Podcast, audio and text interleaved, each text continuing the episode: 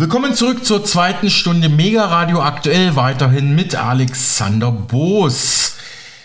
Leere Regale im Supermarkt, Lebensmittelknappheit, Nahrungskrise? Nicht erst seit Corona warnen manche Experten, dass unser wohlbekanntes kapitalistisches Überflusssystem kurz vor dem Kollaps steht. Und was machen da die Regierungen in Europa?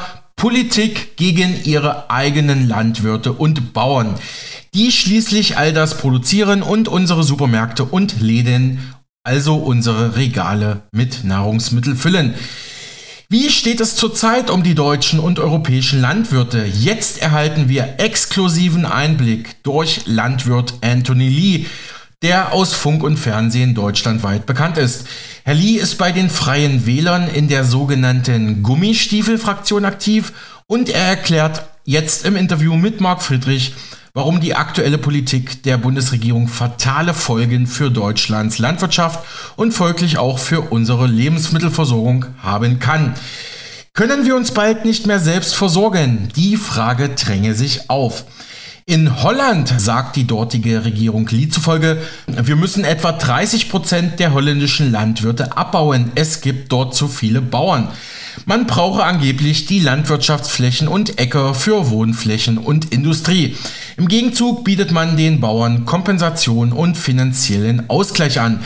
Aber genau diese Politik hat ja die Bauern in den Niederlanden in den letzten Monaten immer wieder auf die Straße getrieben. Große Demos, blockierte Straßen und Städte waren und sind die Folge, auch wenn die deutschen Mainstream-Medien darüber nur sehr, sehr spärlich berichten. Anders als wir, wir hatten es schon einige Male im Programm die letzten Wochen. Dazu kommt natürlich auch die permanente Krise der Regierungen in den Niederlanden selbst. Anfang Juli reichte die Regierung vom ehemaligen niederländischen Ministerpräsidenten Mark Rutte den Rücktritt der Regierung ein. Die Unterschiede bei den vier Koalitionspartnern in der Migrationspolitik seien unüberbrückbar gewesen, sagte Rütte in Den Haag als Begründung zu seinem Rücktritt. Sprich, die holländische Regierung ist am Asylstreit zerbrochen, der zurzeit durch ganz Europa geht. Was natürlich die innenpolitische Lage im Land und die Situation der holländischen Bauern wohl nicht vereinfachen wird. Wie groß also ist die Gefahr einer echten Lebensmittel- und Versorgungskrise mitten in Europa? Kommt die Lebensmittelkrise? Ernste Frage.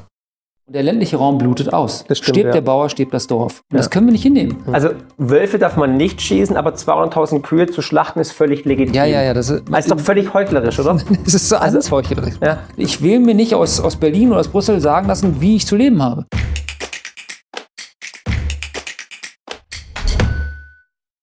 Herzlich willkommen zu einer neuen und extrem wichtigen und spannenden Folge. Marc spricht mit heute Anthony Lee. Hallo Anthony. Marc, grüß dich. Zum allerersten Mal, dass wir uns persönlich treffen. Wir hatten ja schon viele Interviews und die sind absolut sehenswert. Die findet ihr natürlich hier oben und in der Playlist. Wir haben über den Bauernaufstand in den Niederlanden gesprochen, Mhm. über Ernährungssicherheit, über die Politik der EU etc. pp. Viele gute und wichtige Themen. Und jetzt habe ich zuletzt gelesen, dass Irland 200.000 Kühe keulen muss, um Klimaschutz zu betreiben. Also ich persönlich dachte ja, dass die Zeit der Opfergaben schon längst vorbei ist. Und ich habe sogar gelesen, dass um, damit Irland klimaneutral wird, müssten sie sogar 1,4 Millionen Tiere schlachten. Also ähm, müssen wir tatsächlich jetzt Opfergaben geben, damit der Klimagott uns wohlgesonnen ist? Oder was, was ist das? Ja, es ist komplett absurd. Das versteht jetzt hoffentlich auch wirklich jeder. Damit betreiben wir keinen Klimaschutz. Im Gegenteil, die Erde besteht zu 40 Prozent aus Grünland, also aus Gras. Und dort wird natürlich unheimlich viel Kohlenstoff gespeichert. Ja. Und das wollen wir ja auch. Und ähm, bevor dieses Grünland verbuscht, muss es einen Anreiz bekommen. Und das können Wiederkäuer, nun mal nur die. Es sei denn, wir fangen alle an, selber Gras zu essen. Wir sind doch alle vegan. Ja, Bald. ich weiß. Sollten, hast du mir doch gesagt, kein nur noch veganes Essen. Ja, ja, ja, es ist leider so, aber genau das äh, wollen die Mehrheit will es ja nun mal nicht. Hm. Machen wir uns mal nichts vor. Und ähm, wenn, wenn wir wirklich echten Klimaschutz betreiben wollen, dann müssen wir einfach die Kühe behalten, ganz ein, eindeutig. Und vor allem müssen wir sie hier bei uns zu Hause behalten, weil was passiert denn, Marc? Keiner von uns wird weniger Quark, Milch oder Käse essen, sondern dann kommt es halt von woanders her. Es ist egal, was du sprichst in wirtschaftliche Themen, wenn wir das hier zu Hause nicht mit den höchsten Standards machen, die wir uns ja selber zu Ja. Recht auch setzen, dann kommt von woanders her mit viel, viel höheren CO2-Fußabdruck, viel, viel schlechteren Standards, ob es Tierwohl ist. Es gibt doch nicht diese diese Tierwohl-Labels irgendwo anders auf der Welt. Und das ist einfach absurd, was sie gerade machen. Mhm. Werden wir in Deutschland auch Kühe oder Tiere schlachten müssen, um das Methangasproblem zu lösen? Nee, das macht man bei uns ganz geschickt über Ordnungsrecht und über extreme Bürokratie, dass die Landwirte hier von alleine aufgeben. Ah. Äh, dann, äh, also Bauernsterben. Bau, ja, das, das Bauernsterben läuft, seitdem wir das erste Mal gesprochen haben, rapide weiter. Da hat sich überhaupt nichts dran geändert. Im Gegenteil.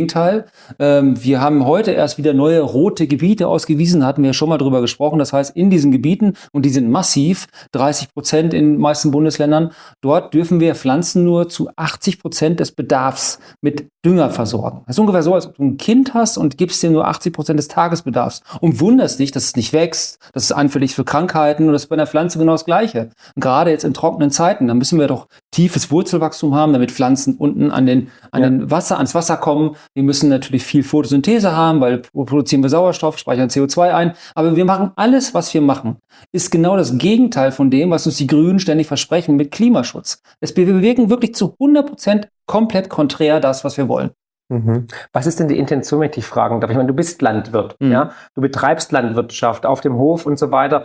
Was ist da die Intention? Du hast ja auch mit Özdemir gesprochen. Was ist das Ziel? Ist es wirklich ideologisch dogmatisch, die, die Welt zu retten, das Klima zu retten, so eine Hybris? Oder ist es wirklich den Bauern zu helfen? Oder was ist das? Was ist also den Bauern zu helfen kann es überhaupt nicht sein. Im ja. Gegenteil, ja. Also das ist klar. Und mit Özdemir gesprochen, ja, ich durfte ihm mal eine Frage neulich auf der Bühne stellen, die er nicht beantwortet hat. Und das ist für mich so exemplarisch gewesen. Er hat selbst im ZDF gesagt, dass in Brasilien 30 Millionen Menschen akut an, an also akut Hunger leiden. Und er sagte auf der Bühne sogar, dass Dunkel, Dunkelziffer sind sogar 100 Millionen. Nur in Brasilien. Er fährt nach Brasilien mit äh, Herrn Habeck, erklärt den indigenen Völkern, dass wir vor tausend Jahren unsere Wälder abgeholzt haben und so. Das kann man ja alles nachlesen, ist ja kein, keine Märchen, die ich erzähle. Und sagt dann, ähm, ja, wir müssen mit euch unbedingt Handelsabkommen schließen, also Mercosur, oder die Chinesen machen es. Das ist das Argument gewesen. Auf der Bühne, das kann man alles ja im Internet nach, nachgucken. Oder die Chinesen machen es. Das ist für mich kein schlüssiges Argument. Null. Also wenn ich mich in eine Abhängigkeit begebe von einem Volk, was sowieso schon extrem Hunger leidet, denen was wegkaufe und irgendwann, wenn wir hier gar nicht mehr selbst uns selbst versorgen können, können wir jetzt schon nicht mehr, können wir mal ein paar Zahlen nennen. Versorgungsgrad beim Obst in Deutschland war am 28. Februar beendet. Seitdem ist alles Import. 28. Februar. Das ist zwei Monate nur. Obst, ja, das waren knappe zwei Monate. Und beim Gemüse ist es genauso dramatisch. So, und wenn wir das alles hier wollen und alles abwickeln, dann müssen wir irgendwann in solchen Ländern dann, weil wir mit denen ja Abkommen haben, hoffen, dass sie uns liefern. Aber ich bezweifle einfach mal, wenn das Volk bei Herrn Lula vor dem Palast steht und sagt, wir haben Hunger, Klar. glaube ich kaum, dass er sagt, Du, ich habe es den Deutschen versprochen. Ja, genau. Das ist ich einfach mal rüber. Nein, das ist, das muss man, und das ja. ist so absurd, was hier gerade läuft, ja. Mal abgesehen von der ganzen Wertschöpfung, die hier, die hier flöten geht, ja, die Arbeitsplätze. Wir stellen ja in der Landwirtschaft die meisten Arbeitsplätze mit dem ganzen nachgelagerten Bereich. Der ganze Mittelstand arbeitet bei uns auf den Betrieben. Ich meine, wir sind doch die, diejenigen, die erneuerbare Wende schaffen wollen, sollen, ja. Also, das ist komplett irrsinnig, wenn wir das hier alles abschaffen und hier überall statt auf den Hochertragsstandorten Lebensmittel zu produzieren, überall Freiflächen-Photovoltaik hinpacken. Pro Tag kommen 44 dazu. Das ist das Ziel der Bundesregierung. 44 Hektar dazu. Das ist für mich komplett absurd. Und noch ein Punkt, wenn ich mich erlaubst, das dazu sagen, wir sollen ja jetzt in ein paar Wochen anfangen, vier Prozent unserer Flächen stillzulegen. Komplett aus der Produktion zu nehmen. Ich habe ein gutes Beispiel an meinem Betrieb. Also wir haben reinen Ackerbau. Wir haben das Glück, dass wir Hochertragsstandorte haben. Also da würden andere Länder sich die Finger, da würden die Kriege führen, um solche Erträge zu erwirtschaften auf diesen tollen Böden, die wir in Deutschland haben. Ähm, und wenn wir vier Prozent stilllegen, sind das acht Hektar, also 80.000 Quadratmeter. Ich schaffe es dort in einem guten Jahr, dieses Jahr wird wieder wahrscheinlich ein gutes Jahr, zehn Tonnen Weizen pro Hektar runterzuholen, also 80 Tonnen. So, du bist ziemlich gut in Mathe. Wenn die UN sagt, wir schaffen es mit 53, 54 Kilo Getreide pro Jahr, pro Mensch, den am Leben zu halten, dann teil mal 80.000 durch 53, ja. dann weißt du, wie viele Menschenleben nur mein Betrieb damit hypothetisch retten könnte, wenn Herr Özdemir von dieser 4% Stilllegung abrücken würde. Und es kommt ja im Green Deal nochmal 10% drauf. Also bis 2030 sollen wir ja in, in, in der Green Deal-Geschichte, also sprich die Farm-to-Fork-Strategie heißt das bei uns, hatten wir auch schon mal drüber gesprochen, 10% der europäischen Agrarflächen stilllegen, 10%, dann auf 50 Prozent unserer Pflanzenschutzmittel verzichten. Damit sichern wir Erträge und Wohlstand und Ernährung. Und dann sollen wir 25 Prozent auf Bio umstellen, wo ich im Getreideackerbau maximal die Hälfte ernte. Und die Salzburger Nachrichten haben einen wunderbaren Artikel gehabt. Wenn wir den Green Deal so umsetzen, müssen wir 8 Millionen Hektar woanders auf der Welt dafür in Bewirtschaftung nehmen. was ist denn fürs Klima gewonnen? Also wenn ich jetzt wirklich das Klima global sehe, was man eigentlich sehen sollte, dann ist alles, was wir hier abschaffen, völlig konträr wieder mal zum Klimaschutz. Ja, das ist woanders, woanders würde es natürlich klimaschädlicher produziert werden, genau, weil die würden, die, würden die, die krassesten Chemiekollen drüber schmeißen, die hätten keine äh, Traktoren, die hochmodern sind, die vielleicht sogar noch einen, einen Katalysator haben und so weiter. Also es macht ja alles wenig Sinn. Ähm, warum müsst ihr jetzt 4% an Flächen stilllegen? Ja, das ist eine gute Frage. Bekommt ihr Subventionen dafür äh, als Bauern? Äh, also die Subventionen ist auch so ein Ding, das sind Agrarausgleichszahlungen, die sind, gibt es seit 1992, damit wir in Europa auf dem Weltmarkt bestehen. Die sind inzwischen so marginal, dass ich ungefähr bei 140 Euro pro Hektar lande. Wenn ich die Steuern dann mal abziehe, also ich würde darauf verzichten. Also ganz ehrlich, ja. viele daraus würden auch darauf verzichten, um einfach frei, sein, frei wieder mhm. zu sein. Das ist ja nichts anderes, als uns unter Kontrolle zu haben. Nichts anderes ist es ja. Und äh, für diese, ja, ja, kriegst du, aber ich zahle trotzdem Pacht dafür. Also ich habe ja das Pech, dass ich kein Eigentum habe. Wir haben einen hundertprozentigen Pachtbetrieb und mein Verpächter sagt, ist mir egal, ob du die stilllegst, ich will trotzdem das Geld haben. Das heißt ungefähr wie in einer Wohnung, du bezahlst Miete, obwohl ja, du da klar. gar nicht wohnen kannst. Ja, blöd. Das ist komplett irre. Und der Grund, ja, den wir, wir als Landwirte verstehen ihn selber nicht. Angeblich soll es Klimaschutz und Artenschutz sein. Das ist komplett bekloppt. Du musst ja jeden, jedes Jahr auch wechseln. Das Einzige, was du hast, es kommt Unkraut, das Unkraut samt aus. Das heißt, du hast aber Millionen von Samen auf deinen Flächen und musst dann nächstes Jahr dann wieder, du kannst sie umbrechen, musst Chemie. die 4% woanders packen. Ja, Chemie rauspacken. Nichts anderes. Also es ist alles, was wir machen, ist komplett ich frage mich wirklich, ähm, du könntest jeden von der Straße nehmen und den da hinsetzen, es wird nicht schlechter laufen. Aber was, was ist denn das Ziel? Also ich verstehe es nicht. Es klingt ja total mhm. behindert, muss ich jetzt mal ganz ehrlich sagen. Also es sitzt wohl jemand in den, in den Büros in irgendwelchen Ministerien in Brüssel oder in Berlin und macht sich irgendwelche Gedanken, um das Klima zu schützen, aber eigentlich macht er genau das Gegenteil. Ja, aber es wird ja immer erzählt. Ich meine, selbst äh, in, in, äh, in der ARD hast du einen Eckart von Hirschhausen, der da im Wissen vor acht sitzt und sagt. Das ist doch ein Komiker und Clown, oder? Das ist ein Komiker und Clown, ja, aber der hat ja von allem auf einmal Ahnung. Man ja. staunt ja immer, ne? Ja, erst war er ähm, Impfexperte, jetzt ist er richtig, genau. Und jetzt ist er Landwirtschaftsexperte ja, und sagt. Klimaloge, Hitze tut er auch schon gemacht. Hitze ne? auch, also, ja. Und jetzt sagt er uns und ähm, sagt uns, dass die Kühe furzen das Klima kaputt. Das ist ein biogener Kreislauf. Den gab es schon von vor Millionen von Jahren. Das ist einfach lächerlich, ja. Also wir hatten vor 100 und 200 Jahren mehr Wiederkäuer auf dem Planeten als heute. Ja. Und dann kommt so einer an und sagt, wir müssen unbedingt das und das machen, weil das ist sonst tot. Also es ist, es ist voll abstrus. Und du hast ja eben Holland angesprochen. Ich kann es in Holland, ich kann es nur vergleichen, dass es wahrscheinlich die gleiche Intention ist wie in Holland. In Holland ist die Regierung so ehrlich, sagt, wir müssen 30 Prozent der Landwirte weghaben. Wir brauchen Industriefläche, wir brauchen Wohnfläche. Das sagen die auch so ehrlich und bieten immerhin, immerhin noch 30 Milliarden Euro an, um die Landwirte dann frei, also auszukaufen. Ja, die kriegen Angebote und müssen ja dann unterschreiben, dass sie nie wieder den Beruf eines Landwirts ausüben. Das sagt. Ganz kurz, warum, also ich meine, das Verkaufen des Land, okay, aber ja. dürfen sie keine Landwirte mehr sein? Ja, das finde ich auch irre. Ich glaube kaum, What? dass es vom EuGH Bestand hätte, wenn man da mal klagen würde. Wobei, da bin ich mir auch inzwischen nicht so sicher. Aber was ist denn da die Intention? Ich meine, wenn jemand Landwirt ist, er ist gelernter Landwirt, ja. dann darf er doch wieder irgendwo bei einem anderen Hof vielleicht anfangen. Ja, normalerweise, ja, aber das, da, nee, das stimmt. Berufsverbot Marc, oder was? Marc, das ist kein Witz. Es ist ein faktisches ist Berufsverbot dann. Und wie ist gerade die Stimmung in den Landen? Also wir hatten ja diese Bauernproteste, finden die noch statt oder Die Bauernproteste finden statt. Man schafft das ja immer wunderbar, es äh, nicht zu berichten. Ich staune immer wieder, Deswegen wie das sitzt geht. du ja hier. Deswegen sitze ich hier, ja, genau. Und ähm, wir beobachten das ganz genau. Es hat sich ja inzwischen einiges getan. Äh, es hat sich eine Partei gegründet, die BBB-Partei. Die ist ja in Holland auch die stärkste Partei. Das ist ja auch bei uns Nein. komplett, doch. Krass. Da gab es eine sehr äh, charismatische Frau, Frau van der Plaas, an der Führungsspitze und die hat es geschafft, wirklich den gesamten ländlichen Raum, aber auch viele Städte mitzunehmen und zu sagen, stopp mal.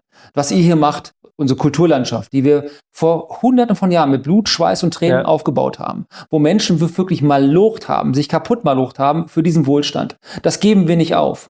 Und solange wir das hier alles so hinnehmen bei uns in unserem wunderschönen Land, wird sich bei uns auch nichts verändern. Immerhin ähm, hat die Frau van der Plaas mit der BBB-Partei jetzt die zweite Kammer, ähnlich wie bei uns der Bundesrat, eine Mehrheit und kann Herrn Rütte das Regieren faktisch unmöglich machen. Sehr gut. Und deswegen sage ich ja, also es, es reicht nicht einfach nur zu sagen, ich bin unzufrieden, ich muss aufstehen, ich muss was machen. Und deswegen habe ich auch gesagt, ich bin aus der CDU raus, bin bei den Freien Wählern und wir haben eine eigene Fraktion bei den Freien Wählern gründen können. Das nennt sich die Gummistiefelfraktion. Das ist der umgedrehte Stiefel dort. Das war nämlich das Symbolzeichen auch in Holland. Also wenn ihr jetzt durch die Landschaft fahrt und seht umgedrehte Stiefel, dann Seid ihr, sind, die Bauern. sind wir das, ja. Also ja. der ländliche Raum. Der ländliche also, Raum. Geht. Marc, ich bin auf dem Dorf groß geworden. Wir hatten fünf Kneipen, zwei Bäcker, zwei Tankstellen äh, und einen Tante-Emma-Laden. Heute haben wir noch nicht mal mehr einen Geldautomat. So, und der ländliche Raum blutet aus. Das stimmt, stirbt ja. der Bauer, stirbt das Dorf. Und Ja. das können wir nicht hinnehmen. Mhm. Weißt du, wir leben gerne auf dem Land, wir wollen das, wir haben eine bestimmte Kultur, die wir, die wir lieben, ein, ein, eine Art und Weise, zu, die wir lieben. Und ich will mir nicht aus, aus Berlin oder aus Brüssel sagen lassen, wie ich zu leben habe. Guck mal, wenn jetzt allen Ernstes aus Özimirs Mund kommt, wir sollen nur noch 10 Gramm Fleisch pro Tag essen. Ja, da sagt er, ja, das ist ja nicht so gemeint gewesen, das war jetzt keine offizielle Behörde. Diese Behörde, die das gesagt hat, ist 70 Prozent vom Staat finanziert. Also hat die sehr wohl einen hoheitlichen Auftrag Ja. und ähm, möchte, möchte unser Leben verändern. Ich will das nicht. Ich will weiterhin das so leben, wie ich es mag. Hm. Gut, aber deswegen sehen wir ja, dass Menschen wie du jetzt auf einmal politisch werden, sogar politisch aktiv werden. Das finde ich ja auch gut. Deswegen sehen wir aber auch die Unzufriedenheit der Wähler. Ne? Also wenn man Ja. sieht jetzt äh, Abwanderung bei den Grünen und bei der SPD und die AfD wird immer stärker. Wir sehen es in den Niederlanden mit dieser BBV, BBV? BBB, dreimal B. Hm? mit dieser BBB-Partei, genau. Ähm, also die Menschen werden ja schon wach und wir haben es ja auch gesehen, dass es tatsächlich eine Minderheit ist, die das möchte. Weil wir hatten hier in Berlin diesen Volksentscheid zur Klimaneutralität, damit die Stadt klimaneutral wird. Und nicht mal in der Hauptstadt der, der Klimakleber und ähm, der woken Leute hat man es mit immensem Kapitalaufwand, also es waren Millionen, die da reingeflossen Ja, sind, äh, hat man es geschafft, äh, eine Mehrheit zu gewinnen. Also die Mehrheit möchte anscheinend dieses dogmatische Denken nicht umsetzen. Die, die leben ein anderes Leben. Und das äh, sehe ich ja auch aus meiner Erfahrung, wenn ich in die Realität rausgehe, die wenigsten gendern, die wenigsten wollen Pronomen verwenden und die wenigsten, denen ist egal, die sollen machen, was sie wollen. Jeder kann das machen, was er möchte, das Geschlecht aussuchen, das er möchte. Aber lasst mir mein Fleisch, lasst mir mein Auto, lasst mir meine Kuh von mir aus. Ne? Also ich glaube, da ähm, merken wir schon gerade einen großen Wandel, eine Zäsur, dass die Mehrheit doch eine andere ist. Aber diese Minderheit bestimmt ja, Ja. Der, der das Narrativ. Ne? Also Özdemir muss ja wohl mit dieser Minderheit reden oder die haben eine Lobbyvereinigung, die dann starken Einfluss nehmen, dass dann die EU darauf kommt zu sagen, okay, ihr müsst 10% der Flächen irgendwie wieder renaturieren oder ihr müsst die Kühe alle töten. Also es ist ja an Absurdität nicht zu überbieten. Aber da, da richtet sich ja, wie gesagt, massiver Widerstand. Auch in der EVP, in Europa, äh, die osteuropäischen Länder werden das nicht mitmachen. Die. Konservativen wachen jetzt auf und sagen, stopp mal, wenn wir das machen, dann schießen wir uns ja ins eigene Fleisch und eigene Beine. Was wäre denn, lass uns mal weiterdenken. Was Ja. wäre denn das Resultat, wenn wir 10% der Flächen in Europa praktisch stilllegen? Hätten wir dann überhaupt noch eine ähm, Versorgungs- und Ernährungssicherheit in Nein, Europa? über, na, bei weitem nicht. Also wenn wir acht Millionen Hektar woanders in Bewirtschaftung nehmen müssen und uns in eine Abhängigkeit begeben, kein anderes Land diese, auf dieser Welt würde auf so eine Idee kommen. Ja, ich muss doch wirklich, es ist ja, wir haben uns immer bei Trump beschwert, äh, ja, America first. Ja. Ja, jede andere, äh, jedes Staatsüberhaupt denkt so. Selbst in Frankreich regt sich massiver Widerstand dagegen jetzt. Äh, der Bauernverband in Frankreich hat Macron jetzt gesagt, das machen wir auf gar keinen Fall mit. Und du wirst es sehen, Macron wird auch sagen, machen wir nicht. Die Osteuropäer sowieso nicht, die Polen auch nicht, weil der halbwegs normaler Menschenverstand da noch halbwegs unterwegs ist, glaube ich zumindest. Und ähm, wir müssen, wir müssen dagegen angehen. Das, das ist für uns hier, ich sage mal ganz ehrlich, nicht nur das wirtschaftliche Ende. Wir haben ja gerade, wir haben ja gerade schon mal drüber gesprochen. Wenn im Suezkanal ein Schiff quer steht, Ja. ist zwei bis drei Tage hier nichts mehr los, kommt nichts mehr an. Und wir reden ja hier nicht von Mikrochips, sondern wir reden hier von Lebensmitteln. Ja. Das wichtigste Wort hinter Gott. Ja, und ich möchte mal sehen, wenn auf einmal hier alle Hunger schieben, was hier dann los ist. Und ich habe, und ich empfehle jedem, mal in der ARD-Mediathek zu schauen. Ich mache wenig Werbung für den öffentlich-rechtlichen Rundfunk, aber da gibt es einen richtig guten Beitrag. China macht Essen. Jeder mal angucken, unbedingt. Und da wirst du ganz klar sehen, dass der Chinese ganz klar darauf, darauf aus ist, sein, sein Volk ruhig zu halten. Die hatten in den 50er, 60er Jahren Millionen Tote durch Hungerkrisen. Und das wird denen nie wieder passieren. Und die sind jetzt global wie eine Krake unterwegs und heimsen sich alles ein. Und wie gesagt, wenn ich Herrn Özdemir dann höre, wir müssen aber jetzt in Brasilien einen Fuß drin haben, sonst kommt der Chinese. Wir können hier alles selber. Hm. Wir können hier alles selber, was wir brauchen. Wir waren Anfang der 90er Jahre zum letzten Mal autark. Natürlich können wir die Kiwi Papaya nicht anbauen. Das ist ja mit, mit mir klar. Aber darum geht's ja gar nicht. Es geht darum, dass wir dass die Grundnahrungsmittel hier auf dem höchsten Niveau, regional, und das ist das, weil alle, alle, alle reden doch von Klima, Klima, kleinen Fußabdruck und sowas. Ja. Weißt du, das können wir ja Ja, alles. kurze Lieferwege. Ja, na klar. Ja. Und wir können es, wie gesagt, wir haben die best ausgebildeten Landwirte der Welt. Ja, wir haben die beste Technik der Welt. Also alles bei uns ist satellitengesteuert, GPS gesteuert. Ich kann auf einen Zentimeter genau den Dünger, den Pflanzenschutz ausbringen. Nirgendwo wird doppelt gespritzt. Wenn wir ein vernünftiges Funknetz haben, das ist ja in Deutschland so ein bisschen das Problem, weißt du ja selber. Aber dann können wir das. Kein anderer kann das auf dem Niveau. Warum sollten wir das hergeben? Niemand würde das machen normalerweise. Aber ich muss doch mal fragen. Der Grund. Was ist, was ist die Intention? Ich, ich, ich verstehe es nicht. Also, naja, also du, hast, unbegreifbar. Hm, du hast eben schon angedeutet, dass Özdemir ja nicht ganz frei ist, glaube ich auch, ja, oder andere Ministerien. Da sitzen nur NGOs drin. NABU, BUND, das ist wie bei Jennifer Morgan, bei Frau Baerbock. Dann Greenpeace. hast du mhm. Greenpeace. Äh, Herrn Flassbart vom NABU ist bei Frau Schulze, damals Umweltministerin, jetzt Entwicklungsministerin. Dann hatten wir die Akro bei, ähm, bei Herbeck und so drin. Genau, genau. Akro, Akro ähm, Agro, ich komme jetzt auch gerade nicht drauf. Ja, aber die, ähm, ja, genau, also auch diese, ich glaube, die, die halt Leute wissen es. Mit erneuerbaren Energien. Energiewende genau und sowas. sowas. Genau. Aber bei Özdemir ist genau das Gleiche. NABU, BUND, ja. Überleg doch mal, du hast eben gesagt, Weidetiere. Ähm, wir haben in Deutschland ein massives Problem mit dem Wolf. Kommt bei euch in Baden-Württemberg jetzt auch langsam an, wirst du sehen. Und wir haben äh, die meiste Wolfsdichte. Allein in Niedersachsen haben wir, nur in Niedersachsen, haben wir so, so viele Wölfe wie Schweden und Norwegen zusammen. Nein. Ja. Das habe genau. ich nicht gewusst. Ja, ist so. Äh, und in ganz Deutschland ja. gehen wir jetzt an die 4000. So, das kann mir jetzt jeder sagen, wenn ich natürlich hier in Berlin Mitte sitze, ja, dann kann ich sagen, das interessiert mich ja gar nicht, ne? Aber bei uns im ländlichen Raum ist es so, dass du allein schon ein subjektives Unwohlgefühl hast, wenn du durch die Feldmark oder durch den Wald gehst oder deine Kinder zur Schule schickst. Ist einfach so, weil wir sehr oft Wolfsichtungen haben, an, an der Tagesordnung. Also die, die, die steht, haben keine Angst mehr vor den Menschen. Nein, die haben überhaupt keine Angst. Warum auch? Die dürfen ja nicht bejagt werden, haben auch keinen Jagddruck. Ne? Und wir haben massive Übergriffe, massive äh, Risse an ja. Wolf, also durch den Wolf, an Pferden, an Rindern, an Schafen. Ja, bei Frau von der Leyen, erinnere dich, letztes Jahr, das wurde das Pony, Pony gerissen. Ja, bei uns in Niedersachsen der durfte auf einmal geschossen werden dann. Das ging ganz schnell. Das geht. Erstaunlicherweise. Ja. Nein, aber ähm, da, da, da dreht sich jetzt so langsam was. Ich glaube das noch nicht. Frau Lemke, unsere Umweltministerin, das ist die Blonde, die nimmt man kaum wahr. Die hat äh, dann jetzt auch gesagt, okay, wir müssen das in den Ländern umsetzen, also in Bundesländern umsetzen, dass wir den Wolf jetzt doch bejagen. So, und das ist der Punkt, den wir in Bayern siehst. Ein Herr Söder stellt sich jetzt auf die Alm zusammen mit Herrn Aiwanger und sagt, sobald wir einen Wolfsriss haben, wird so lange ein Wolf geschossen, geschossen, bis die Wolfsrisse aufhören. Sagt der Wolf. Hat, hat, hat, Herr, hat Herr Söder gesagt. Und das ist der Punkt. Herr Söder hätte es niemals gesagt, wenn er einen grünen Minister hätte. Mhm. Und das ist das, was ich sage. Wir können auch mit kleinen Parteien, mir geht es darum, die Grünen aus den Parlamenten zu verdrängen. Die müssen weg. Komplett weg. Ich sage es dir ganz ehrlich. Die richten nur Schaden an. Und die machen nichts von dem, was der grüne Wähler suggeriert, wenn er Kreuz macht. Aber wie kann das denn sein? Die Grünen standen doch früher für, für Landwirtschaft, für die, für die Natur, für Umweltschutz und so weiter. Wieso sind die auf einmal, ich kenne auch viele Bauern, die haben früher Grün gewählt. Also ja. was ist da passiert? Also ich an der Basis ist genau wie bei den Naturschutzverbänden, ja, beim NABU, ich kenne auch ein paar an der Basis, die ja. meinen es echt gut, die machen ja. das. Aber es ist, glaube ich, wie in der Politik auch, je höher du kommst, je bekloppter wirst du.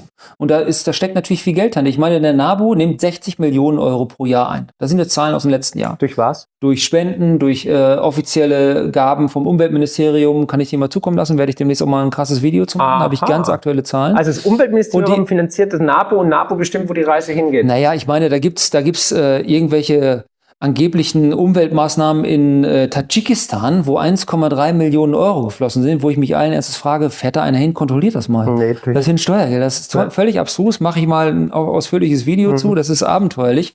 Und der NABU verkauft Wolfspatenschaften. Ich frage mich ganz ehrlich, was, was machen die dann damit? Weißt du, kaufen die eine Dose Schaffi, gehen in den Wald und füttern den oder was? Es geht hier um ein Raubtier, ja? Und ganz wichtiger Punkt ist nochmal zu dem Wolf, weil das, das haben viele noch nicht erkannt. Und wir werden irgendwann diesen Rotkäppchenfall haben, wo dann ein, ein Wolf, ein Mensch, und ich hoffe, dass dann kein Kind ist, äh, dann haben, dann ist das, der Aufschrei ist dann riesig hier auf einmal. Aber das ist auch was wir gerade an den Küsten brauchen, ist dieser Deichschutz. Und da die Schafe, die dann den Deich pflegen, das können halt nur diese Schafe machen, ne? Und die brechen weg wie die Fliegen. Die sterben weg wie die Fliegen gerade. Diese, die Schäfer, durch die Wölfe. Die, durch die Wölfe, die haben Risse ohne Ende. Und das ist ein Bild, das kannst du nicht vorstellen. Ich habe das bei YouTube mal reingestellt, ist gleich gesperrt worden, beziehungsweise ab 18 Uhr, weil es nicht zu ertragen ist, die Bilder. Aber wir müssen es ertragen. Wir müssen das jeden Tag ertragen. Ich kenne Berufskollegen von mir, die sind psychisch komplett am Ende, weil die sind nicht diese Tierquäler, die lieben diese Tiere. Ja, ja, ja. Und das ist und Deichschutz, das weißt du auch. Das ist das ist Gefahr, Gefahrenabwehr von Leib und für Leib und Leben. Also ich habe ich habe in Irland einen, einen, guten Freund, der hat ja auch ähm, eine Schafsherde und ich sehe, wie der leidet, wenn der irgendwie, wenn da eine Fehlgeburt ist oder wenn dann irgendwie ein, Schaf irgendwie die Klippen runterfällt oder mhm. ja, gerissen werden sie ja nie eigentlich in Irland, aber ähm, da, also da, der, der heult da, weil das ist für ihn ein Familienmitglied, obwohl der Hunderte von Schafen hat. Klar. Aber jedes einzelne Schaf kennt er wahrscheinlich beim Namen und äh, hat es mit auf die Welt gebracht und so weiter. Deswegen kann ich das gut nachvollziehen. Ja. Und äh, wenn du jetzt sagst, da werden jetzt viele gerissen, dann heißt es jeden Tag? Tausende, oder? Tausende. Es ist kein Witz. Wir hatten äh, wirklich den Fall erst vor kurzem beim Berufskollegen von mir, wo. Ganz kurz, ich muss kurz fragen, wusstet ihr das? Habt ihr das schon mal gehört? Ich finde das voll krass. 4000 Wölfe, Also ich gehe nicht mehr joggen. Nein, also über, über, überleg mal die Zahlen jetzt wirklich in, in, Niedersachsen mehr Wölfe als Schweden und Norwegen zusammen. Ich meine, wer schon mal in Schweden war und weiß, wie die ja. Strukturen da sind und alles und voll mit Wald, ist ja in Ordnung da. Aber die hatten neulich 550 und haben gesagt, stopp, sofort schießen, 150 freigegeben, sofort geschossen. So läuft das da. So läuft das in jedem Land mit Common Sense. Bei uns leider überhaupt nicht. Und wenn du das wirklich siehst, und ich habe die Bilder gesehen, die kannst du dir nicht vorstellen, da hängen Gedärme raus, die Tiere ja, leben klar. ja noch alles. Ja, ja. Das hat ja dann, weißt du, warum steht der Wolf über allen anderen Tieren? Das verstehe ich einfach nicht. Es geht nicht darum, den auszurotten. Aber es geht darum, ihn zu regulieren und dass er mal eine Scheu von den Menschen bekommt. Du siehst ihn bei uns in Hannover durch die Innenstadt tingeln. Der steht vom Aldi. Das ist kein Witz. Ja, aber das wenn er da einkaufen geht, wäre ja cool eigentlich. Ja, aber, aber das ist, wie gesagt, wir werden massive Probleme kriegen. Also okay. und, und, und äh, stehen fünf Jahre Freiheitsstrafe drauf, wenn du einen Wolf schießt, weil er unter der Tusch steht. Und ähm, aber äh, ganz kurz, aber, aber ja, okay. Also Wölfe darf man nicht schießen, aber 200.000 Kühe zu schlachten ist völlig legitim. Ja, ja, ja. Das ist, das ist doch völlig heuchlerisch, oder? Es ist so alles also, heuchlerisch. Ja. Es ist einfach also, und es ist ja wirklich, das ist ja Mord. Das ist ja Mord sozusagen an den Kühen, die ja eigentlich gesund sind und so weiter. Also man könnte sagen, man kann weniger Kühe äh, produzieren, also weniger Geburten und so weiter. Mhm. Aber zu sagen, nee, die müssen jetzt gekeult werden, das finde ich absolut asozial mittelalterlich. Absolut. Noch schlimmer finde ich ja, wie gesagt, dass wir hier Fläche stilllegen, wo ja. andere für beneiden und andere Menschen. Fruchtbarer Boden. Fruchtbarer ja. Boden. Wir werden anderen Menschen was wegkaufen. Deswegen sage ich ja, äh, dass die Politik hier äh, die tötet. Okay. Politik, die wir fahren, tötet. Und wir reden ja, wir müssen dringend der Ukraine unter, unterstützen und es ist ja alles richtig, ja, dass die Kornkammer Europas endlich wieder Weizen liefert, gerade in die armen Staaten, Maghreb-Staaten. Hatten mhm. wir auch schon mal drüber gesprochen. Wenn du aber genau guckst, wo die Schiffe hinfahren, die fahren ja überwiegend nach China, Türkei, Irland, Frankreich. Das kannst du alles nachlesen, das ist ja kein Witz. Ne? Ja. Und wenn wir dann wirklich hier es und das war bei Energie genau das Gleiche, als wir LNG-Schiffe LNG mit Gas beladen einfach umgeleitet haben, weil wir mehr Geld geboten haben.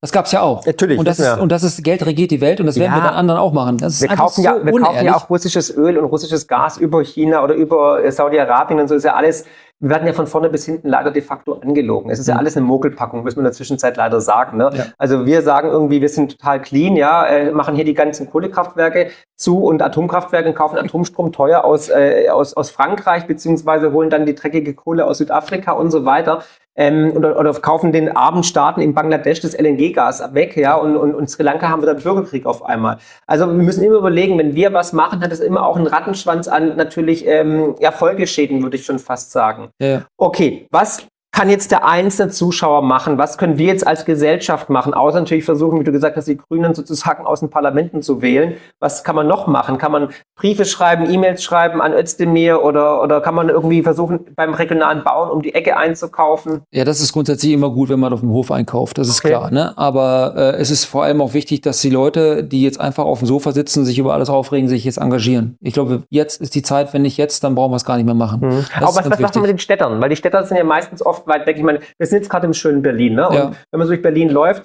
die leben schon, also ich meine, nochmal, ich finde es absolut cool. Ich liebe die Großstadt, ich liebe Berlin und natürlich ist es auch ja, es ist okay, aber ich, ich, ich gehe auch gerne nach Hause aufs Land, ja, mhm. äh, zu meinen Hühnern und so. Aber dieses Multikulti, diese unterschiedlichen Menschen, ja, von links bis was weiß ich was, und die dann aber auch dann in ihrer Blase teilweise verhaftet sind, weil sie halt dann irgendwie am, am, am, am MacBook sitzen und ihren Chai Latte schlürfen. Das ist das typische ähm, Bild, das man da immer wieder hat. Ähm, wie kann man die animieren, sich für dieses Thema zu sensibilisieren und auch aktiv zu werden? Zu sagen, hey Leute, deine Hafermilch oder dein Kaffee, der kommt auch irgendwo her oder dein Bagel oder dein, dein Avocado-Sandwich. Das ist ja auch so ein absolut richtiger Punkt, den du gerade sagst. Wir haben ja hier auch gerade so einen Kaffee getrunken mit ekliger Hafermilch, ja? Und diese Hafermilch, das ist ja auch, was uns suggeriert wird immer, dass die Milch einfach schädlich ist, dass sie nicht gesund ist, dass sie unheimlich viel Ressourcen verbraucht und vor allem viel Wasser verbraucht. Jetzt musst du wissen, bei der Berechnung von Wasser, da wird die Weide, wo die Kuh draufsteht, der Niederschlag auf der gesamten Weide mitberechnet. Das ist so unehrlich. Das macht ja keinen da, Sinn. Das macht überhaupt keinen Sinn. Also und, dann, und da musst du auch die Nährstoffe sehen. Was hat denn mehr Nährstoffe? Die Kuhmilch oder allen als die Hafer- oder die Sojamilch. Ja, die Na? Kuhmilch natürlich. Und natürlich die, Kuh, natürlich die Kuhmilch. Und, die, du und hast nicht vergessen, die Hafermilch und die Sojamilch ist ja hochprozessiert. Da ja. ist ganz viele chemikalische Prozesse. Ja ganz genau. Und dann wird uns auch immer vorgemilcht, wo wir bei Soja gerade sind, dass wir, unsere, dass wir unsere äh, Tiere mit Sojaschrot füttern. Ja, Moment, aber es ist Sojaschrot. Es ist nicht das Soja, was in der Sojamilch landet, sondern es ist Abfallprodukt ja. aus diesem Produkt, was die ganzen Hippies hier sich jeden Tag reinknallen und meinen, die tun was Gutes damit. Genau das Gegenteil ist ja der Fall. Ja, und das muss man, das müssen die einfach wissen, Marc. Ja. Das ist das Problem, dass man es nicht weiß. Und, und tragt es einfach weiter. Guckt drauf, wenn ihr es sehen könnt, wo kommt das Produkt überhaupt her. Und das kannst du nicht. Und deswegen haben wir von Anfang an eine unmissverständliche Herkunftskennzeichnung gefordert, dass jeder ein Produkt hochnehmen kann. Warte mal, hat das überhaupt Tierwohl gesehen? Oder hat das, hat das Umweltstandards gesehen, Sozialstandards gesehen? Nein, hat es nicht. Ja, und das ist einfach, was uns hier das Leben komplett schwer macht, dass man uns austauschen kann. Unsere Produkte, die wir auf dem höchsten Niveau herstellen und der mächtige Lebensmitteleinzelhandel, der mit über 90 Prozent Marktanteil, Aldi, Edeka und Co., die bedienen sich überall auf der Welt, wo es billig ist. Ja, und wir gucken in die Röhre. Und das kann so nicht weitergehen. Deswegen ist es ganz wichtig zu gucken, wo das Produkt herkommt, darauf zu bestehen. Ich möchte ein heimisches Produkt haben, auch wenn es mal einen Cent mehr kostet. Es ist ja nicht viel. Gerade bei Milch, wir reden von zwei, drei Cent. Ich weiß genau, jeder Kunde würde sagen, bin ich bereit zu bezahlen. Es kommt bei uns nicht an, weil die mächtige Lobby der Lebensmitteleinzelhandel, und das ist das Problem, die hat die Politik so mächtig gemacht. Erinnere dich mal zurück an die Übernahme Tengelmann, wie ein Minister Gabriel, obwohl das Kartellamt auf dem Tiefschlaf aufgewacht ist, gesagt, das geht nicht, ja. Hat trotzdem genehmigt. Ministererlaubnis, Ja. Gabriel, Übernahme Tengelmann. So, und so sind die so mächtig geworden und machen mit uns, was sie wollen. Und wir wundern uns, dass die Produkte so teuer sind. Also, die können gar nicht so teuer sein. Ich, meine Mutter regt sich mal auf, dass alles so teuer ist im Supermarkt, immer noch. Und bei uns, wir sind auf dem absoluten Vor-, Vor-, Vorkriegsniveau. Getreide ist weit unterm Vorkriegsniveau. Ja, und Milch auch schon wieder so billig. Also, ich frage mich, irgendeiner verdient ja gerade sich eine richtig goldene Ja, Nase. wer ist das? Wer, wer, Ja, ich sag dir nur, wer es nicht ist. Das sind nicht die Landwirte. okay, also heißt es praktisch alles Zwischenhändler dazwischen. oder Aldi Ja, genau so ist es. Genau so ist es. also heißt es praktisch auch die Discounter eigentlich boykottieren und lieber regional einkaufen. Ja, es, ich meine, das ist sehr weltfremd. Das können wir einfach Ja. nicht. Sondern die Politik muss sich jetzt einfach mal ehrlich machen und sagen, Leute, so geht's nicht. Wir brauchen, wir brauchen einen fairen Wettbewerb. Es geht nicht darum, dass wir irgendwie jetzt sagen, wir machen alles zu. Nur es geht darum, wie beim Auto. Wenn der Amerikaner ein Auto nach Deutschland bringt oder der Japaner, muss es doch die Standards haben wie ein Audi und VW. Beim Lebensmittel ist es scheißegal. Da muss es nur nicht gesundheitsgefährdend sein. Und trotzdem gibt's ja, und das habe ich Ötzi mir auch gesagt, selbst Greenpeace hat gesagt, jede fünfte Frucht aus Brasilien ist mit Pestiziden belastet, die bei uns schon seit 20, 30 Jahren verboten, verboten sind. sind. Ja, erklär mir das doch mal. Wie geht denn sowas? Das ist doch Verbraucherverarschung. Hm. Und wir sollen jetzt, also ihr müsst jetzt 25 Prozent eurer Flächen auf Bio umstellen. Das ist der Plan. Und das bedeutet aber auch, Bio heißt ja leider, oder heißt halt weniger Ernte, oder? Sehe ich das falsch? Also im Ackerbau ist 50 Prozent. Also weniger Fläche, weniger Ernte, weniger Pestizide, noch mehr Ausfall. Also es deutet ja alles darauf hin, dass wir dann weniger produzieren, mehr dann von den schädlichen Sachen aus Brasilien Ja. äh, importieren müssen, die dann aber auch noch verzeugt sind mit irgendwelchen Pestiziden, die Ja. hier verboten sind. Ja, es ist, also, wenn du es verstanden hast, denkst du, kann gar nicht wahr sein. Ja. Und vor allem, meine gute Freundin Ricarda Lang sagt ja immer Effizienz, Effizienz, Effizienz. Ne? Also es ist überhaupt nicht davon effizient. Gar nichts ist effizient. Ja, wir können es ja effizient. Ich meine, selbst der Ukraine hat ja auch unheimlich fruchtbare Böden. Trotzdem schaffen wir es von einem Hektar, Mehr, das, mhm. das Dreifache runterzuholen. Ja. Weil wir Ja. einfach so gut, erstmal so gut ausgebildete Landwirte haben, wie nirgendwo anders. Wir reden von Fachkräftemangel. Wir haben die besten Landwirte der Welt. Weißt du, normalerweise musst du doch sagen, ey Leute, loslegen. So nachhaltig, so gut wie möglich. Damit wir es von woanders nicht herholen müssen, weil es ja viel schlechter angebaut wird. Es ist komplett irre. Aber hast du schon mal irgendwie den Landwirtschaftsminister gehört, der sich letztes Jahr hingestellt hat, gesagt, mein Sektor hat die Klimaziele erreicht. Das war nämlich der einzige Sektor, der es geschafft hat. Hast du schon mal gehört? Hast Nö. du schon mal gehört, dass er zu mir gesagt hat, ey, die machen das super, die sind gut? Gar nichts dergleichen. Also das heißt aber, die Preise werden steigen. Also die, die Ware knapp, Ware teuer. Genau. Sind wir bei der Energie. Die Energie wird steigen. Selbst in Börse vor 8 sagen sie, wir rechnen demnächst mit äh, Kilowattstunde 60 bis 80 Cent. Ja, das sagen die so unverblümt da. Und dann wird natürlich für uns auch alles teurer werden. Mhm. Und die Energie, die wir auch einsetzen müssen, wird auch teurer werden. Und wenn die Ware knapp ist, wird sie auch teurer werden. Mindestlohn jetzt 14 Euro. Also ich gönne jedem das Geld, ja. Aber 14 Euro. Und du musst mit einem Marokkaner mit, mithalten, der Himbeeren und Heidelbeeren anbaut. Wie soll das gehen? Das ist für, für, für den Obstbau bei uns der absolute Todesstoß. Spargel, das ist dann der Todesstoß für diese Obstanbauregion. Plus, ich hatte gerade noch mit, mit den Obstanbauern aus dem Bodensee tele telefoniert, die haben mir noch erzählt, es soll ein Mittel eingeschränkt werden, was gegen Pilzkrankheiten ist. Das soll nur in Deutschland eingeschränkt werden, weil die Auflagen für BASF und Bayer so hoch sind, die müssen sich ja ähm, immer jedes Jahr dann neu oder alle zwei Jahre müssen sich ja neu, neues Produkt zulassen. Und die Auflagen sind so hochgeschraubt worden, dass sie gesagt haben, den deutschen Markt können wir vernachlässigen, wir werden das Produkt woanders viel besser los. Also heißt es praktisch, es kann nicht in Deutschland eingesetzt Es wird werden, nicht zugelassen. aber, aber okay, aber es kann eingesetzt werden in Überall, Frankreich, ja, in. Spanien, in Portugal. Ja. Deswegen, ich wundere mich, ich habe mich immer gewundert, warum unsere, unsere Pflanzenschutzmittelhersteller, die ja nun wirklich auch sehr streng überwacht sind, was auch vollkommen richtig ist. Man hat unheimlich viele Mittel verboten in den letzten Jahrzehnten, was auch komplett richtig ist. Aber äh, die vermarkten die ja trotzdem noch ja, Aber halt in der hier. Welt. Und dann ist es irre, hier alles zu verbieten, ja, äh, dass wir die Mittel einsetzen und dann kommen sie woanders her. Marc, das ist sowas von absurd, aber es muss einfach jeder Wieso, wissen, ja, aber wieso bist du noch Landwirt oder wieso? weil es der geilste Job auf diesem Planeten ist. Ja, trotzdem allem da. Ja, lei Bürokratie. leider, ja, ich kämpfe ja dafür, also wir kämpfen ja alle dafür, dass es diesen Beruf noch gibt. Und ähm, das ist für mich das Schönste. Und ich weiß ja, ich war ja lange bei der Bundeswehr, bei der Polizei, habe Kfz-Mechaniker gelernt, tatsächlich noch was zu reparieren, statt immer nur auszutauschen, wie heute. Und da siehst du jeden Tag ein Produkt deiner Arbeit. Jeden Tag. Und du arbeitest mit, mit den Jahreszeiten und Ja, klar. Du hast, traumhaft. du hast mit Berufskollegen zu tun und du, du hast eine, eine Wertschöpfung vor Ort. Ne? Das ich meine, das ist in Deutschland halt extrem. In keinem anderen Land. Äh, normalerweise müsste die Politik auf die Füße fallen, uns danken, dass wir so bescheuert sind, dass wir dann arbeiten, wenn andere noch im Bett liegen, am Feiertagen. Weißt du, wenn andere sich noch umdrehen, sind die Ja. Bauern schon draußen auf dem Feld. Da gibt's kein Arbeitszeitschutzgesetz. und Können kein, wir uns gar nicht kein. Sonntag und kein Na, Weihnachten. das ist lächerlich, Ja, das ist ja. absurd. Work-Life-Balance, ich, ich bitte dich, ich kenne Berufskollegen, die waren noch nie im Ausland. Ja, ja klar, ja, ja. Also den, den Freund aus Irland, den ich da habe, auch nicht, geht nicht. Weil er sagt, er muss sich um seine Schafe kümmern, seine Felder kümmern und so weiter. Das ist ein 24-7-Job. Es ist einfach so.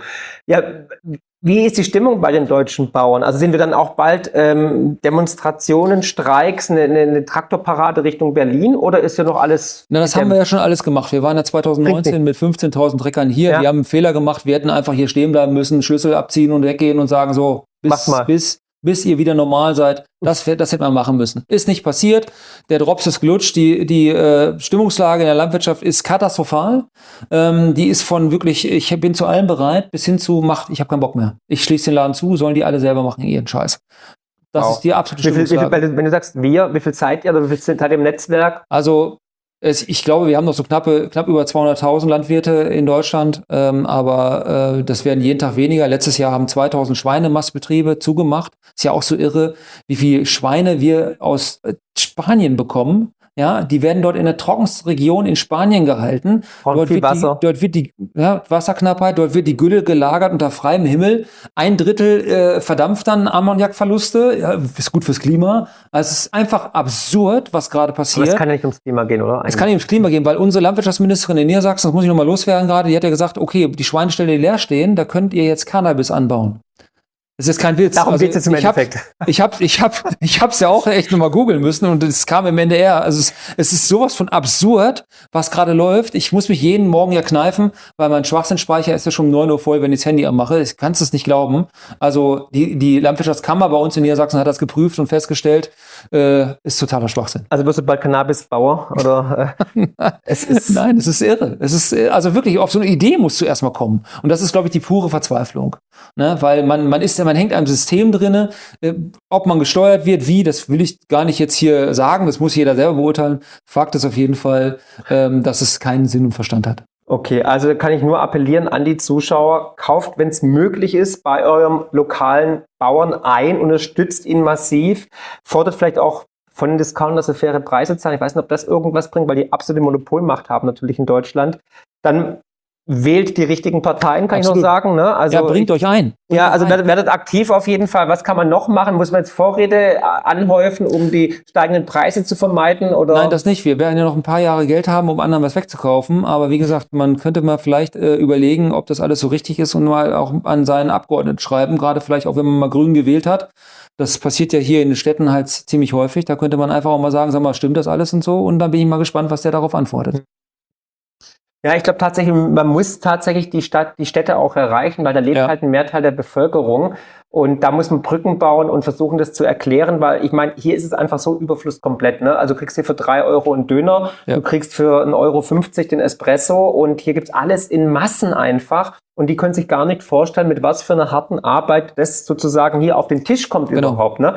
Ähm, da muss man, glaube ich, auch ein bisschen Wissen verbreiten und Sensibilität schaffen. Und deswegen geht dieses Video natürlich vor allem an die Menschen raus, die in, äh, ja, in, in Städten wohnen, in Suburbs leben, weil ähm, die sind ja die Ersten, die leiden, weil die sind keine Selbstversorger, die haben keinen Garten mit irgendwelchen Früchten.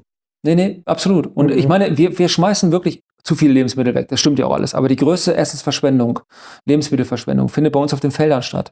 Wenn wir halt keine Pflanzenschutzmittel mehr haben, dann äh, ist es halt so, dass wir die Mittel einfach wegschmeißen müssen, beziehungsweise verfüttern müssen. Manchmal sind die ja noch so mit, mit Pilzen belastet, dass wir den nicht mal mehr verfüttern können. Dürfen, ja. Und das ist einfach irre. Und wir, mhm. wir züchten uns Resistenzen, wenn wir Mittel verbieten, ähnlich wie bei, bei der Humanmedizin ist genau das Gleiche. Ja, wenn man Mittel verbietet, zu wenig einsetzt oder zu oft das gleiche Mittel einsetzt, weil man andere Mittel verboten hat, bilden wir Resistenzen und dann werden wir irgendwann echt massive Probleme bekommen. Mhm. Also ich hoffe nicht, dass es so weit kommt. Ich hoffe, wir liegen ich beide.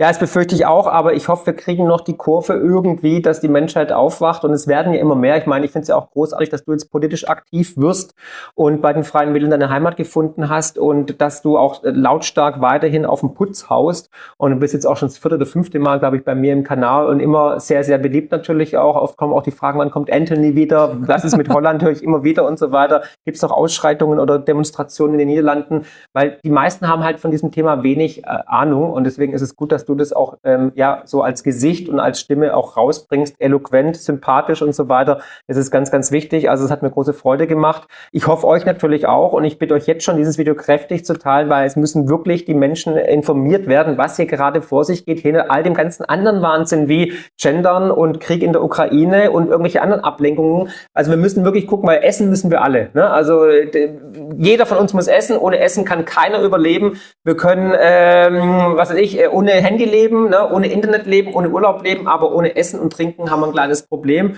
Und Menschen wie du, also die Landwirte vor allem, die halten den Laden hier halt auch zusammen genau. und versorgen uns mit wirklich den besten Lebensmitteln. Weil wenn man sieht, wie hier die Auflagen sind, und das kann ich bestätigen, wenn ich in anderen Ländern bin, ich war jetzt auf Greta, also boah, da weiß ich, ob da alles so richtig läuft, so mit EU. Arbeitsrecht ist EU, ja, und was da für Autos rumlaufen und was die da mhm. verspritzen, da wo so 30 Totenköpfe drauf sind. Deswegen, dann greife ich lieber doch zur deutschen Gurke. Ne? Also, teilt das Video, lasst auf jeden Fall ein Abo da, guckt auch, ähm, was Anthony sonst so macht. Ich werde unten ein paar Sachen verlinken und Dir alles Gute, viel Erfolg. Ich bin gespannt, wohin die Reise geht, ob du gewählt wirst. Welche Wahl steht an? Ist es jetzt irgendwie Landtagswahl Europawahl oder Europawahl? Wissen, ja. Europawahl. Mhm.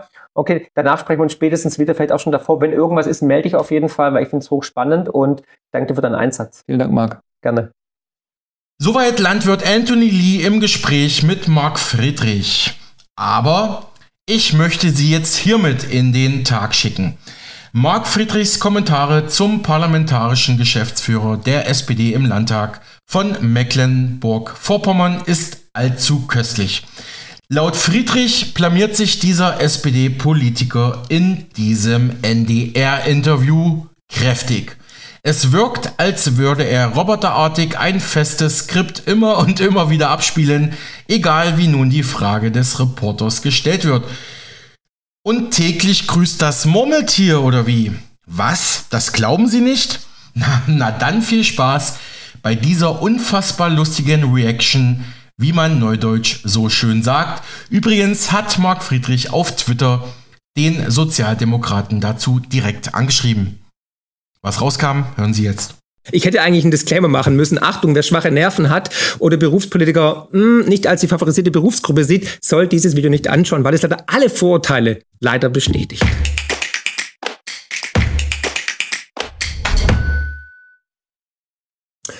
Hallo, Heute wieder ein Reaction-Video von meiner Seite und zwar über einen Tweet, der wirklich steil gegangen ist, der viral gegangen ist. Sogar der SWR 3 hat darüber geschrieben, das blende ich hier gerne ein, aber auch das Fokus-Magazin. Vielen Dank hierfür. Um was geht's genau? Es geht um diesen Herrn Philipp Dacuna von der SPD Mecklenburg-Vorpommern, Geschäftsführer und Landestagsabgeordneter der SPD vor Ort. Ja, und dieser Herr hat mit dem NDR ein Interview abgehalten und hat dort eine Frage gestellt bekommen, die er aber nicht so richtig zu beantworten wusste. Lass uns mal gemeinsam reinschauen und lernt mal, wie man um den heißen Brei redet, beziehungsweise wie man die direkte Antwort vermeidet und was Politiker können müssen, nämlich anscheinend drumrum schwafeln. Und mein Tweet werde ich natürlich auch nochmal unten verlinken, dann seht ihr, was ich geschrieben habe, weil es wirkt tatsächlich so, als ob der gute Mann irgendwie, ja, in der Zeitfalle gefangen ist oder ähm, die Platte kaputt ist oder irgendwie, ja, die Frage, wenn ich nicht verstanden hat. Aber hey, lass uns mal gemeinsam reinschauen. Jetzt war die SPD-Fraktion in der letzten Woche beim Bürgerforum oder hat dort ein Bürgerforum oder kommunalpolitischen Abend gemacht. Was hat das gekostet und warum gerade der Goldene Hof? Die SPD-Fraktion führt seit 15 Jahren, etwa 15 Jahren überall im Land äh, Bürgerforen durch. Das ist uns auch ganz wichtig, mit Bürgerinnen und Bürgern ins Gespräch zu kommen. Einerseits äh, können wir ihre Fragen direkt vor Ort beantworten, andererseits können wir aber auch das Gesagte mitnehmen. Das ist uns ganz wichtig, ins Gespräch zu kommen. Ähm, und äh, wir haben das in verschiedenen Orten des Landes gemacht. Die Corona-Pandemie hat uns ein bisschen eingeschränkt. In diesem in der Legislatur haben wir es ja wieder aufgenommen und der Goldene Hof war nicht unsere erste Wahl. Das war nach vielen Absagen, die wir bekommen haben, war das eine spätere, eine spätere Entscheidung, die wir, die ich dann als parlamentarischer Geschäftsführer getroffen habe. Die hat auch nicht der Vorschlag getroffen, sondern ich habe mich entschieden, dass wir dorthin gehen und ähm, wir haben mit ähm, ja, vielen Bürgerinnen und Bürgern, mit vielen Vertretern von Vereinen, mit vielen Bürgermeistern dort Gespräche geführt und einen sehr guten Austausch gemacht. Und das ist etwas, äh, was uns als SPD-Fraktion wirklich wichtig ist. Die Frage war, warum Golchener Hof und was hat es gekostet? Hat er jetzt irgendeine Frage davon beantwortet? Ja, vielleicht ein bisschen Golchener Hof, ne? aber den Rest nicht so wirklich. Und man, man lerne auf jeden Fall eins, nämlich, wenn eine Frage an einen Berufspolitiker gestellt wird, dann natürlich schön in die Länge ziehen, schön drumherum reden, damit Leute dann schon wieder die ursprüngliche Frage vergessen haben. Auch ich bin fast gerade eingeschlafen. Also, mal gucken, was der Reporter jetzt fragt. Wie teuer war das?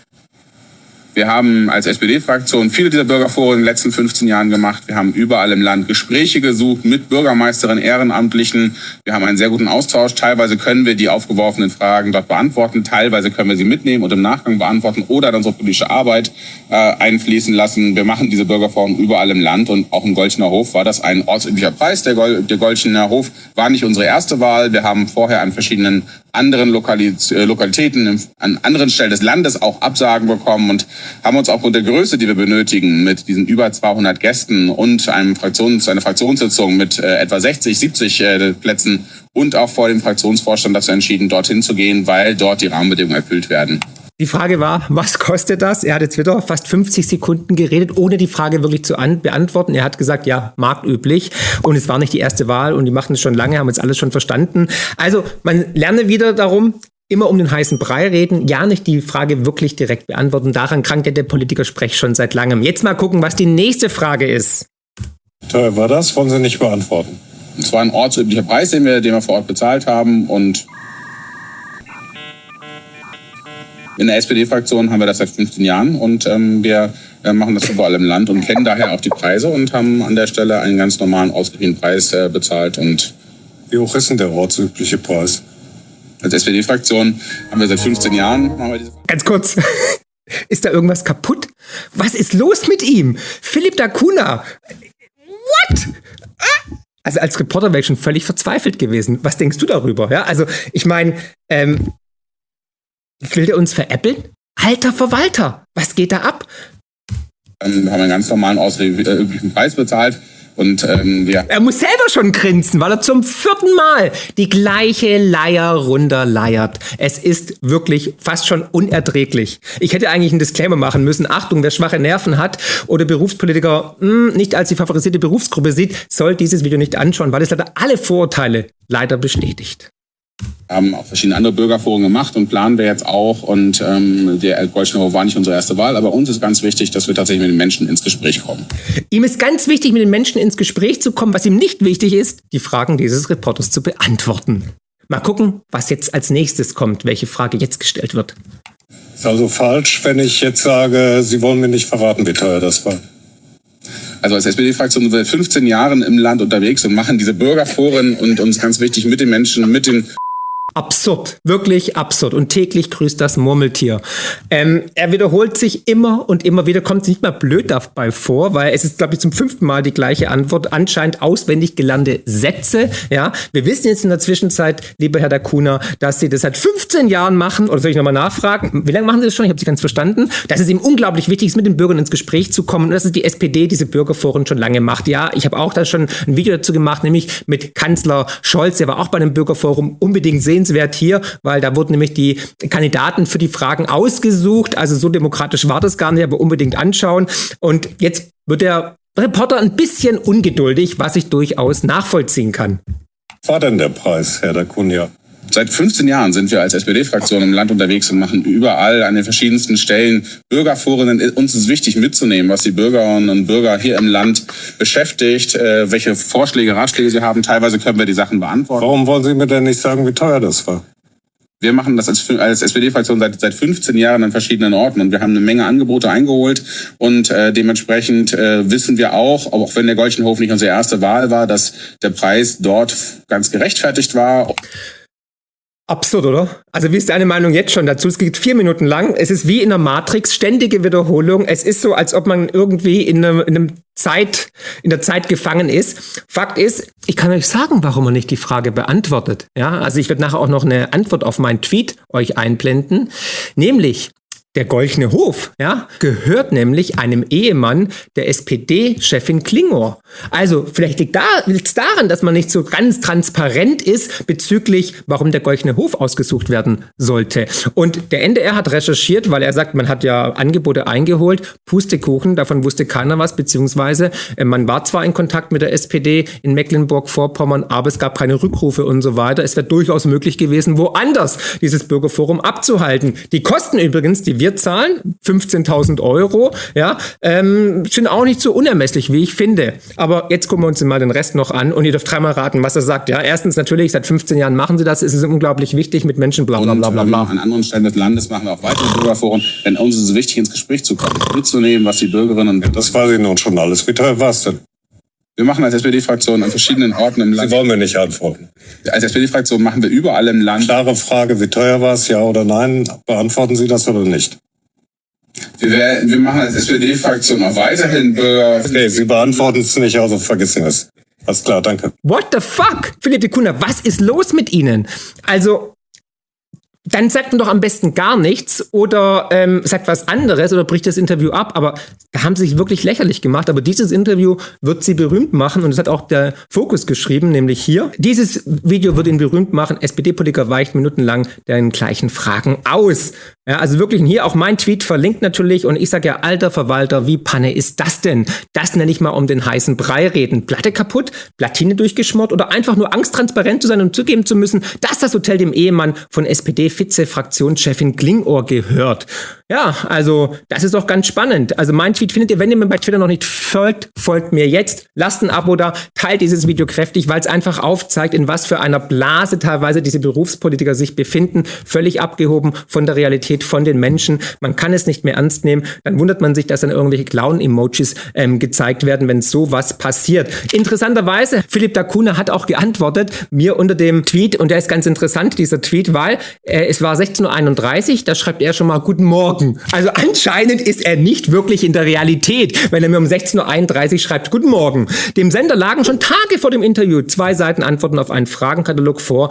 Dann das Interview und nach Vorlage der Schlussrechnung auch die Kosten pro Person. Nachzulesen beim NDR und anderen. Vermutlich transparenter als viele andere. Hm, ja, und wenn man mit dem NDR spricht, hört man Folgendes, nämlich, ja, das lag ja da und ich habe auch dann drunter geschrieben, moin, habe ich dann geschrieben, wieso haben Sie das nicht gesagt, sondern x-mal immer wieder dasselbe geantwortet?